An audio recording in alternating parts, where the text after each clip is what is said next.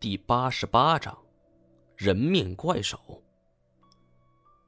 我们又走了一段路，发现这并不是错觉，墙壁像是一层薄薄的黑色丝绸，而这后面之人努力伸长了脖子，想拼命挤出来。到后来，几张人面甚至突出了墙壁一尺多。这里情况不对，我跟他感觉一样。这种氛围太令人压抑了。我努力不去想这些，拉着他快步往前走，也不顾及会不会被叶希信给发现，因为这种感觉着实令我心里不舒服。现在有的人面甚至已经在撩着我头上的毛发，轻轻掠过去了。我深吸一口气，强作镇定。而就在此时。单战突然大叫一声，我正拉着他的手腕往前走，却突然感到一股力气将我给拽住了，险些一个趔趄摔倒。我扭过头去，刚想问他怎么回事，所见的一幕不禁连自己的头发都竖了起来。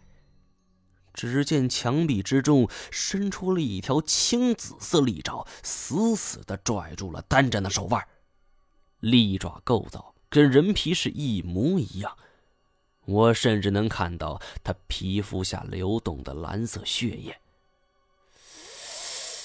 我倒吸一口凉气，大气儿也不敢出。单战虽然一开始吓了一跳，但是见机得快，从腰间抽出开山刀，是狠劈了下去。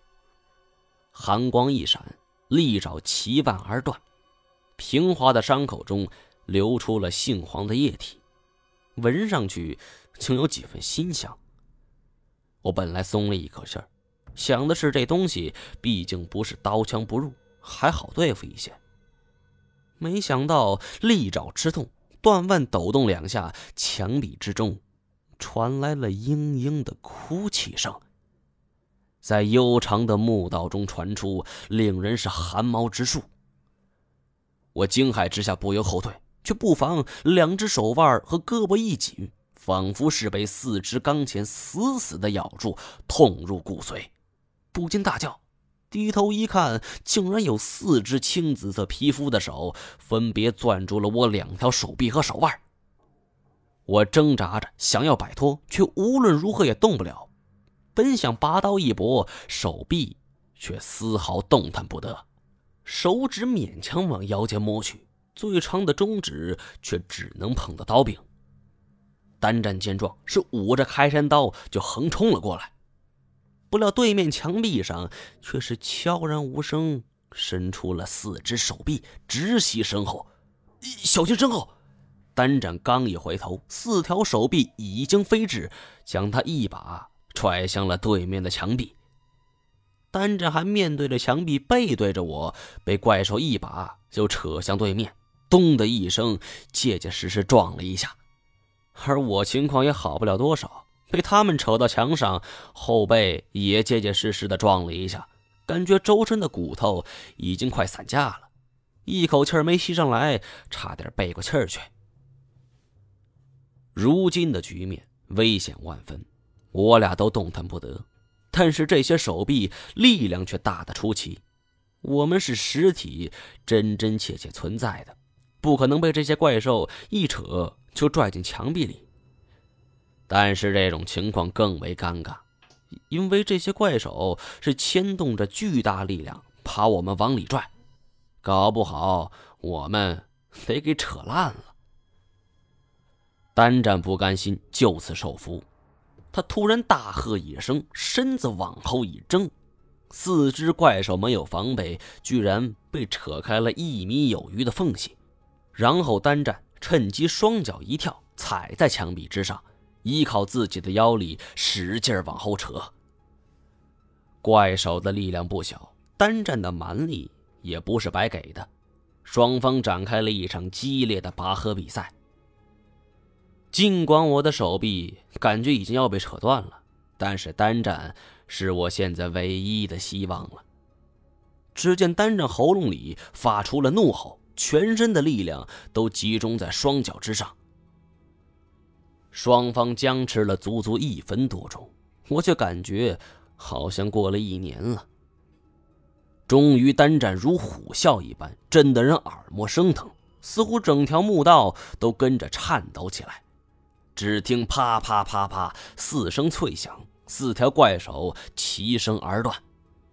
这种馨香的黄色液体溅了单战一身，单战一摔倒在地，就急忙就地滚开，生怕那种怪手又不知从何冒出。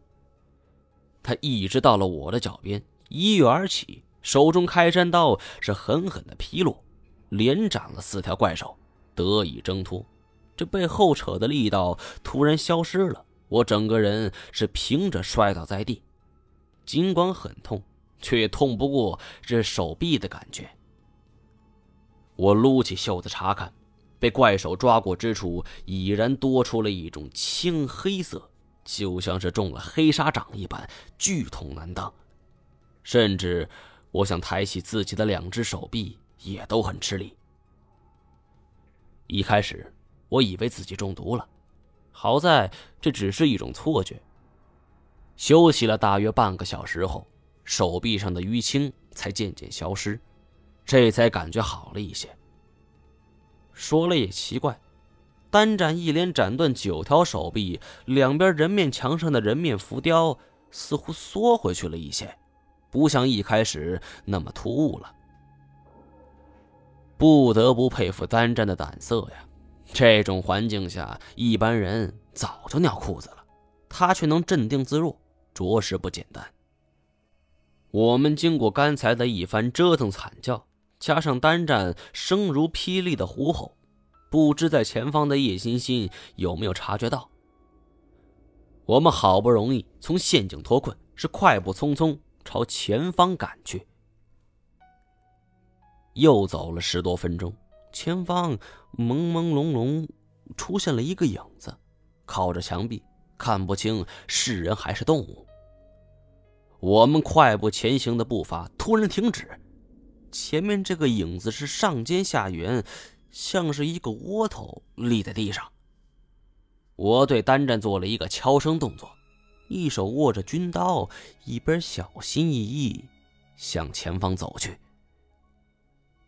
随着距离越来越近，我渐渐看清楚这个影子的庐山真面目，这竟然是一个人。撅着屁股跪在地上，上半身是紧贴地面，脑袋扎进了地中。好了，以上就是天鹰海为大家演播的第八十七章，不对，第八十八章的内容了。感谢您的收听。